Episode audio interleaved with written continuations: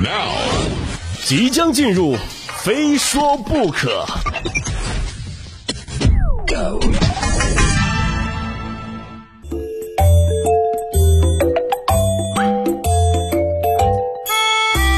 这小雪节气已经过了啊，天儿也是越来越冷了，这让我不免感叹这个冬天有三好：外面好冷，衣服好贵，我好穷。如果大家也和我一样，就是感觉到冷的话，记得要多活动一下啊！来，我们先来看一点热血澎湃的东西。本次寒潮来袭啊，又到了东北孩子们舔铁打出溜滑的季节了啊！日前呢，来自黑龙江呃塔河的居民王女士做了一个试验。就是一盒泡好的方便面啊，在黑龙江室外零下二十三度的气温之下哈，完全冻住，就冻得杠杠硬啊！这大家可能有疑问了，这泡面给冻住，这需要几分钟啊？答案是五分钟。哎，真的热气腾腾的这个泡面啊，就给冻得杠杠硬了啊！就是我这种吃饭比较慢的人，去东北估计是吃不上热乎饭。我看视频里的小姐姐啊，先是用开水把泡面泡好。然后接着把这个面挑出来，然后还吹口气儿啊，就到这儿看起来就一切很顺利。五分钟之后，泡面已经冻成冰棍了啊！这这时候我就在想，我说我说小姐姐，你这个对对泡面吹那一口气完全没那个必要吧？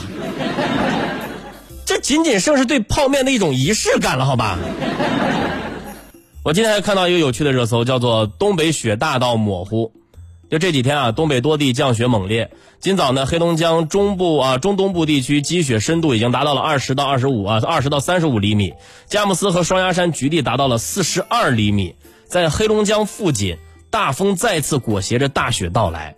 我今天我就是微博上我点开图片，我一看啊，就原以为我会看到就是各种银装素裹的高清大图，没想到看到的是一张张渣画质。哎呀！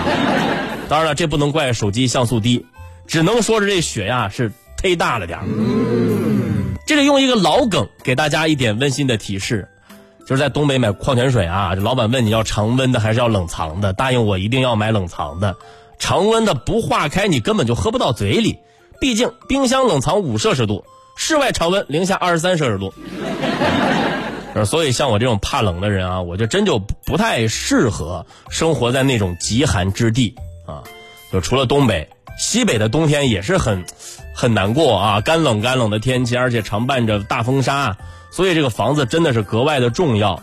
昨天我们在节目里面不是说了吗？某装修综艺里，一位这个设计师花掉一百三十多万，把西北农村爷爷的房子改造成毛坯房的事儿嘛，对吧？当时在节目里面还说呢，我说这让人家怎么过冬啊？这不，节目组很快也回应了，后续来了啊。就这个回应的内容比较长啊，我就不不给大家一一念了。呃，我总结概括了一下，两句话：一，一百三十二万装修费呢，节目组和委托人一人一半；二，房子是半成品，很多地方没有完工啊。是我的态度呢，也是很简单，嘴硬。一人一半，这六十多万也不少啊，你给人弄成那样，对吧？老房子外面就换了一层红砖做的墙，这什么意思？这不就是？初始皮肤换了个颜色吗。此外呢，设计师也回应了，就我都懒得说设计师回应的内容啊，就这份回应给人的感觉就是一句话：我是专业的，你们不懂。确实啊，就是有时候在面对一些自己很陌生或者说不太了解的领域的一些行业、一些专业的时候，我们轻易不敢也不要去下结论，对吧？毕竟专业的就是专业的。但是再专业的，你得倾听一下对方的诉求，是不是？按理说啊，房主知道自己想要什么，设计师呢，你也有参照物，那不就是二层小洋楼吗？是不是？那应该能够很轻松的设计出房主啊房主想要的房子。但这次呢，设计师的操作让人有些看不懂。首先，设计师觉得老人不需要二层，哎，原因也没多复杂，就是他觉得没必要。房主想要二层是因为就想要啊，设计师觉得不需要，是他觉得我不需要啊，也不知道这房子到底谁住。就除了设计师的傲慢令人费解之外呢，网友们对改造之后的房子的设计也非常的不满啊，就因为这个房子的其他设计也是非常的不合理啊。就你不用懂设计，你稍微有点生活常识的人，你应该都知道，房子应该根据当地的地形和天气来选择户型和建材，是吧？老人住在西北，大西北刚刚说了啊，这天气多恶劣，冬天经常刮风，对吧？很冷。请问这砖砌成的房子，它真的能够防风保暖吗？这保温层它到底在哪儿呢？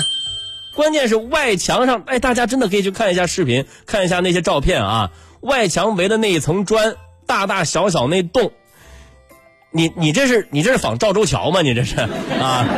你就不怕这个风沙灌进来吗？不但如此啊，这屋子的采光效果我看着也一般啊。如果那视频里面的屋内效果是没有经过任何处理的，那这采光那得有多差啊？那如果视频中的屋内效果是经过处理的，那去掉滤镜之后，这采光也强不到哪儿去吧？最后啊，这房子改造的啊，就连住人面积也是有问题的。的确啊，建筑图纸呢，寻常人看不懂，我也不明白。但是有懂行的网友很快就发现了，就这样的布局和设计根本容纳不下老人一家二十口人。没错啊，老人一家二十口人，老人的愿望很简单，就是希望儿孙们能够常回家看看。哎，这可好了，大家常回来了，没地儿住了。所以你说这样一个漏风不保温、采光差、冬冷夏热还不够住的房子，它真的设计合理吗？嗯，别说花我六十多万啊，你倒贴我六十多，我可以考虑一下。当然，事情到这儿还没有完啊，有大总呃，又有人总结了这个相关这个呃造价的不妥之处，就说这个呃甘肃白银这样的地方啊。呃，每平米一千五到两千元，差不多了，就是足够这个装修造价够了。可老人的房子面积呢，大概是两百平，造价却高达八十八万，也就是说单平米造价四千四百元。不但造价不正常，甚至这个房子似乎还是违规的。如果设计师用的是实心粘土砖，那么这种砖在全国范围内呢，都在逐步的禁用。甘肃白银地区禁用的时间是二零一零年。网友们上网还一查，嚯！你就别说这老人的房子可能是被迫违建的啊，就连设计师自个儿的别墅也是违建的。哎，网友说了，设计师陶磊房产证上三百八十平米的别墅，又多搭建出来了一百平米，涉嫌违建。哼二十二号下午，顺义区高丽营镇城管执法队的工作人员也表示啊，接到相关舆情之后呢，已经立案调查。就可能连设计师他自己都没想到会是这样一个结果吧。就更惨的是。这档节目啊，这档节目也受到了影响。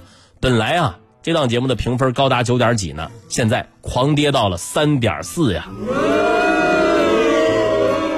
我看这个视频，我看了一遍，我又看了一遍啊，真的，其实最开始我看到老人在大西北生活了一辈子，很多很多人心里还是挺感动的。他明明有那么多的孩子，你刚刚也说了啊，一大家子二十口人啊，明明早就可以搬离这样一个荒凉的地方，但他没有。他说：“做人不能忘本，不能忘了自己生长的地方。”他是抱着这样的想法啊，才来找设计师和节目组，想要为自己改造一下老屋，让自己安稳舒适的生活在家乡。可没有，对吧？没有想到老人花了几十万，得到的却是这样一个结果。事到如今，多说无益啊！希望节目组和设计师呢，能够对老人负责到底。咱不说完全按照老人的意思来设计吧，你起码能够让老人在这个屋子里安稳的度过晚年，这总可以吧